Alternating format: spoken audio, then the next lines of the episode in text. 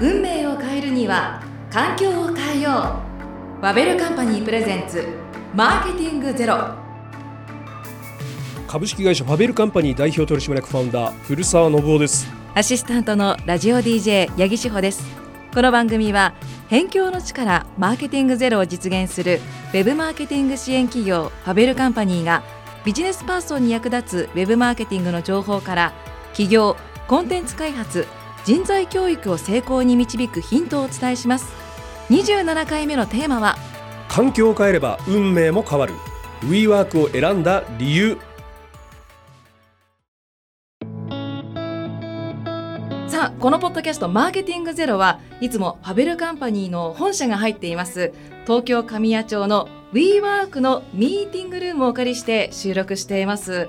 とっても綺麗で素敵なオフィスですよね。そうですね。あのここに移転してからちょうど2年ほど経ちましたけれども、はい。やはりあの設備も充実していて満足してますね。WeWork への入室は会社としても一つのターニングポイントだったと伺いました。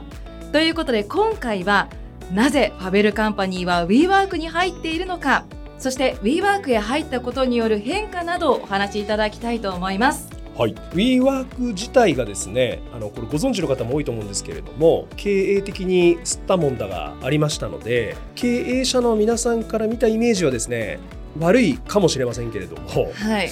ただですね利用している私たちとしてはですねとても楽ですし良いんですうね。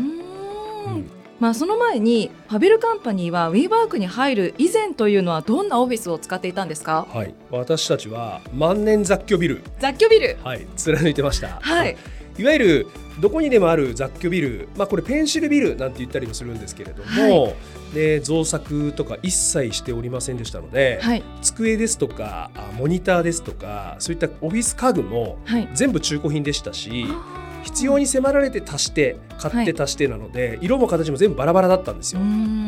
で創業1年目は自宅の私の船橋のボロアパートの一室が始まって、はい、で2年目から4年目がやっとマンションオフィス。うん。最初ビル借りれませんのでね。はい。で5年目からやっと雑居ビル。にとにかく雑居ビルっていうのはあの日が当たらないので暗いんですよね。そうなんですね、万年雑居ビルオフィスだったファベルカンパニーがはい。シェアオフィスへの入室を決めたきっかけ、まあ、理由は何だったのか。まあそしてねあのシェアオフィスっていっぱいいろいろあると思うんですけれどもなぜ WeWork を選んだんでしょうか、はい。まずきっかけなんですけれどもこれはですねあの非常にあの抽象的かつ精神論なんですが、はい。流れを変えようというですねひらめきからはい。始まったんですね。古澤さんのひらめき、はいで当時ですね、えー、23年前なんですけど当時はちょうどですねお恥ずかしい話業績の停滞とかあるいは急ぎすぎた拡大の代償なんかもあってですね会社全体がちょっとドヨンとしていたえーですよ。あそんな時代があっあたんです。ね。はい。で、えー少しですね話は遡りますけれども、実はあそのどんよりとした時期のさらにちょっと手前にですね2回ほど僕個人がですね WeWork に個人ブースを借りて実験的に過ごしたことがあったんです。はいでなんでかというとやっぱりこう世間的に騒がれている時期でもあったので、はいあそこには一体何があるんだろうと。うんで WeWork 日本上陸したとはいでソフトバンクの孫社長が4000億も出資すると。うん何があるんだろうっていう興味本位から行ってみたんですね。はいで意外に悪くなかったんですよその体験がね。で例えば人種も年齢もバラバラで知らない人たちがいっぱいいるし、はいコーヒーやビールを片手に雑談も多かったんですよね。夜になると大広間でイベントが始まって違う会社の人たち同士が交流してインスピレーションを得ているっていう場面もよくあったんです。つまり今までにはない刺激とか習慣が当時の当社の流れを変えるきっかけになるだろうとぼんやり思ったんですね。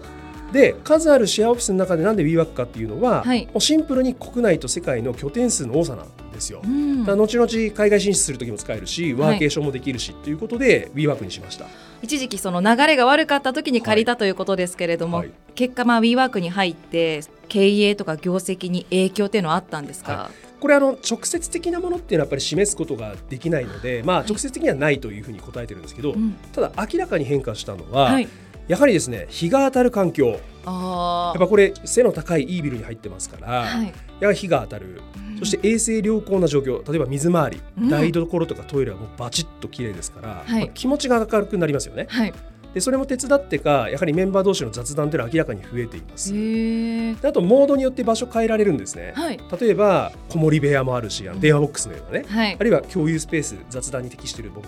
ところもあるし、はい。ソファーとかでゆったりと考え事ができるそのモードによって変えられる。はい。それからやっぱりオフィスが前はですね行かなきゃいけない場所っていう認識があったと思うんですよ皆さんね。今どちらかというとやっぱこの WeWork 使って集いたい場所に変わっていったんじゃないかなっていうふうに僕は感じてるんですよ、素敵ですね。はい。で僕たちの仕事ファベルカンパニーの仕事ってやっぱりクライアントに対する問題発見と解決の質が重要なんですよね。うん。なので一人で全部解決できる人なんていませんからだから社員のメンバーの中で誰が何のことを知ってるのか、まあ、つまりナレッジのありどころはいそれから誰が誰とつながっているか要はナレッジに対して私はどういうパスルートを使ってそのナレッジに至るのかというはいことが品質にダイレクトに影響するんですよ。だこの点でやっぱり今の環境は雑居ビルの時とは全然以前と比較していいんですうね。んあと経営者として楽なのは美観に一切気を使わなくても WeWork が全部やってくれるんでそうですね掃除もずーっとやってくれるし、はいオフィス環境に関するメンバーからのクレームは一切なくなりましたんで楽ですよ。お茶がないとかもないですもんねないです。では実際ファベルカンパニーのメンバーの皆さんは WeWork で働くことについてどう思っているのか後半は現役メンバーの皆さんにぶっちゃけトークお話しいただきたいと思いますえー入社5年目のインサイドセールスチーム所属宮内圭介です。よろしくお願いします。えー入社6年目、えー営業部に所属している坂口と申します。よろしくお願いいたします。入社11ヶ月目 UX チームデザイナーの菅野しおりと申しますよろしくお願いいたしますえー5ヶ月前に入社しました IMC グループマーケティングチームの若月と申します。よろしくお願いいたします。入社4年目のコーポレート本部の武田です。よろしくお願いします。じゃあここからは僕たち現役のメンバーで WeWork について話していきましょうか。はい。はい、はい。皆さん WeWork にあの入ると決まった時正直にどう思いましたか？あの当時知ってるのがあの僕と坂口君と武田さんだと思うんですけど、はい。どうですか武田さん？率直にもう嬉しい。あの綺麗になるっていうのがまず新しいところに行ける、うん綺麗なところに行ける。はいはい。でしかもあの私たちができてすぐの建物、うんできてすぐの WeWork に入ったじゃないですか。うんはいだから誰かが使ったところじゃなくて新しいところに行けるっていうのが嬉しかったです。新築マンションはいはい、それです。うんなるほどなるほど。坂口君はどうですか？あ自分も全く同じですね。やっぱりその、お世辞にも綺麗と言えるようなビルではなかったかなと 思いますんで、やっぱり新しいところに入れるであったりとか、うんなんかようやく、あ、綺麗なオフィスで働いてる自分いいかも、みたいな感じでしたね。はいはい。じゃあ実際に入ってみてあのどうでしたかね？あの雑居ビルオフィスの違いなどについてちょっと教えてほしいなと思うんですけど武田さんどうですか？えっ、と一個大きいのはセキュリティがこうやっぱちゃんとしっかりしてカードがないと入れなくなったじゃないですか。はいで前までのところってエレベーターから即なんていうんですか執務スペースみたいな感じだったので、はいエレベーター誰でもしかも乗れるうんエレベーターではい誰が入ってくんだろう？みたいな。しかも私エレベーターに近い席だったので。エレベーターに背を向けて座ってたで、エレベーターを開く音がするたびに毎回、誰？っていう変な人じゃないよな、みたいな不安感がすごいあったので、それがなくなったっていうのは結構大きいですね。なるほどいろんな業者の方来るもんねはい。それこそ、あの、セールスの方、営業の方とかも来たりとかするんで、そういうのがなくなって、セキュリティ面ではすごい安全になったなと思います。なるほど。あとは、あの、今までその前のオフィスはフロアがいくつかに分かれてたので、社内のメンバーを一堂に見るみたいなシーンがあんまなかったんですけど、今回ワンフロアになったので、誰が何どんなことしてるんだろうとか、うん。あとどういう例えば一日のスケジュールで動いてるんだろううん。みたいなのも結構分かるようになったので、うん。コミュニケーションが活発になったんじゃないかなと。思いあます。あなるほど。坂口君はどうですか？はい。まず僕は営業観点でっていう話ができればなっていうふうに思っていましはい。て、もともとですね、あの従来のその雑居ビルの方に関してで言うと、うん。パーテーションで区切った商談スペースがあったんですけれども、隣でやっぱり声の大きい営業の方とか いたりとかすると、マイクに入って先方にも聞こえてしまうし、僕たちが何を話してるのかっていうのは多分向こうに伝わってないんだろうなっていうふうに思いながらですね、やっぱ進めていたので、とてもやりづらさを感じていたんですけども、やっぱり今のこの WeWork に入ってからに関しては個人のその商談スペースっていうものが設けられていますので、すごく商談が進めやすくなったなうんなんていうところはすごく違いとしてあるかなと。なるほど。僕はですねあの一番変わったのが採用なんですよねあのまず求人広告に WeWork の写真を使うんですけれどもあの WeWork の写真ってめちゃくちゃかっこいいんですよ。めちゃくちゃかっこよくて今までは求人広告出してもあんまり人来なかったんですけど今はめちゃくちゃいっぱい応募来るので採用倍率が1倍から50倍に変わりました。であとは今まで男しか来なかったんですよ。女性がいっぱい来るようになりましたね。はい、で今まではまあパワフル系の人だったんですけどちょっとそのおしゃれ系だったりとか表現力系というかですねちょっと違う層が取れるようになったなというのが印象ですね。では WeWork ならではのエピソードあの例えばあの他の企業とかと交流が生まれたとか何かそういうエピソードがあればあのお願いしたいなと思うんですけど若月さんとかって結構そういうの参加してるイメージですけどどうですか？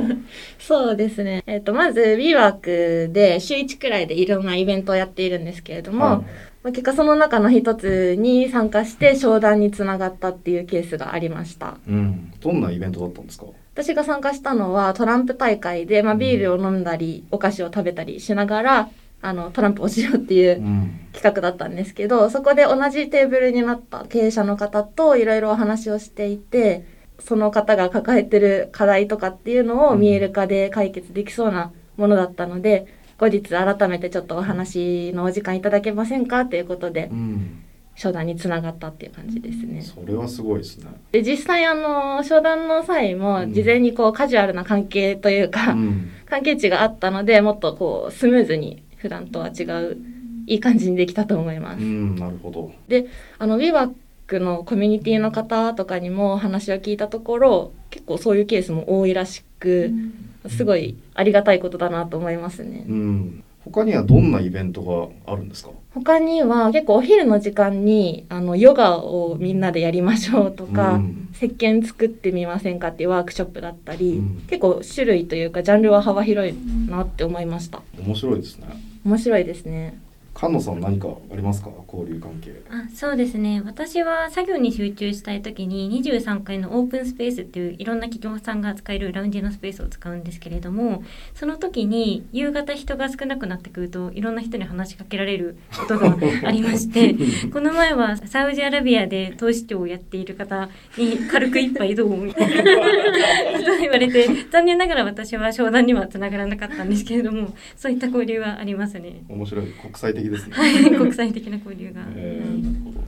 坂口くんは何かありますか？えっと、自分としては営業観点で、えっと、今営業している企業様であったりとか、ご契約いただいている企業様を招待をして、ちょっと一杯入れませんか？ということで、ビールが無料ですというのが、やっと一緒に飲みましょうということで盛り上がってたりとか、プチ接待がつに使えるそうですああいいですね。雑居ビルでは難しかったです確かに。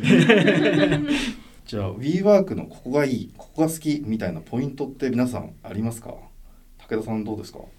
皆さんが言ってるようにまず私はビールが無料で飲めるっていうのは結構大きいなと思っててしかも6種類も結構いいビールが飲めるじゃないですか。確かに。あの普段自分ではなかなかちょっと手が出ないみたいなビールを毎日ちゃんと勤務時間後ですけどうん飲めるっていうのがまず大きいなっていうのとあとあのフォンブースっていうなんか個室一人だけが使えるスペースがあるのでうんこう集中したい時とあと逆にさっき言ったみたいにみんなでコミュニケーション取りたい時みたいな切り替えがすごくできるうん、環境になったなっていうのがいいなと思ってます。うん、そうですね。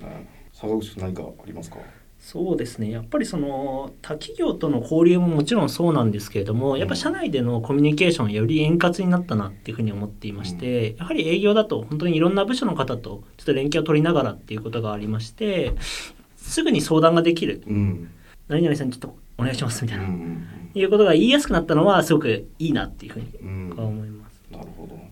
菅野さんどうですか？そうですね入り口出口がすごく綺麗なので毎朝出社するたびにあ頑張るぞって思えるところとか、あとは帰り際にこう出口が綺麗だと光っているとあ今日も頑張ったなって思えることで明日のモチベーションにつながるところですかね。あとはいろんな部署の方の生態系が見やすいというかこの部署はこの辺のスペースにいるんだなっていうのが見やすいのでどういうチーム連携を取られてるのかっていうのがすごい分かりやすいかなと思いますうね。ん。若月さん何かありますか？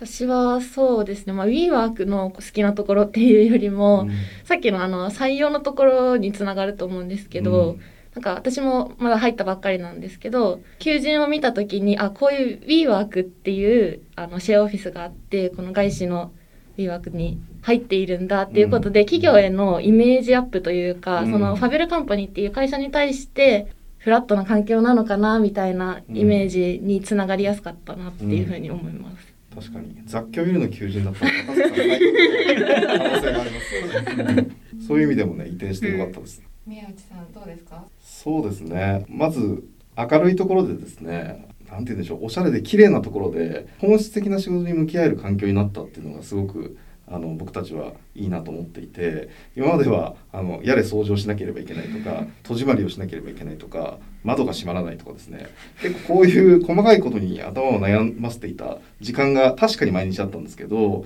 これあの一切感じずにですね本質的な仕事に向き合えるようになったっていうのがすごくいいなと思っています。他の人たち一緒に働いてるメンバー見ても変化って感じますか？そうですね。あの表情が明るくなったような気はしますよね。あの背景がやっぱり明るくておしゃれなのでなんかみんな見ててかっこいいなと思います自分のことに置き換えちゃうんですけど自分がこの綺麗な環境の中で働いてるっていうことを意識するとやっぱりすごくやる気は出ます。オフィスに見合う働きをしなきゃって思うようになりますうねん。ちゃんと時間の使い方を考えようとか思いますね。うんありがとうございます業務委託マッチングサービス見える化コネクトウェブマーケティング専門のフリーランスや副業人材をご紹介します。マーケティングの人がいないどうしていいかわからないとはおさらば。業務委託マッチングサービス見える化コネクト。さあね皆さんの率直な意見をはい。聞いていただきましたがあのシェアオフィスに入りたい WeWork と契約したいと考えている企業も結構あると思います、はい。どんな会社が WeWork に向いていると古澤さんは思いますか、まずあの WeWork の環境をざっくり説明しますね。はい。で WeWork っていうのはまずセキュリティエリアつまり自社だけのブース空間。はっていうのが必要席数に応じて借りられるんですよ。だから5席とか10席とかさまざまなサイズがあって、100200っていうのもありますから、うんで、えー共有スペースっていうのはね八木さんもご存知の通りすごく広いです。広い。はい、で誰でも来客者でも誰でも使えると。はい。で集中したいとウェブ会議の時は、はい。電話ボックスサイズの本ブースっていうものがうん。無償で借りられるんですね。無償無償なんですねであと会議室ははい。4名からだいたい20名ぐらいの大小さまざまな会議室が存在していて、それをネットで予約して時間ごとにでそれはポイント制になってるんですね。はい。だからあなたの会社には1ヶ月間何ポイントまで会議室使えますよっていうポイントが与えられてその分使えるとはい。いうことですね。で来客に関してはあの入館証をアプリで発行できるんですよ。はい、従業員の方だったら誰でも、うん。なので費用はかかりませんしあの非常に楽。でえお茶水牛乳コーヒービールは無料で飲めますのででネットについては専用線も引こうと思ったら引けるので、うんはい。あ非常にいい環境なんですね。はい。でそこでここから私の意見なんですけど、やっぱり10名以下のスタートアップはちょっとオーバースペックなので割高感を感じます。はい。で成長基調に乗ったスタートアップにマッチしてるでしょうね。資金調達したとか、はい。この黒字化したとか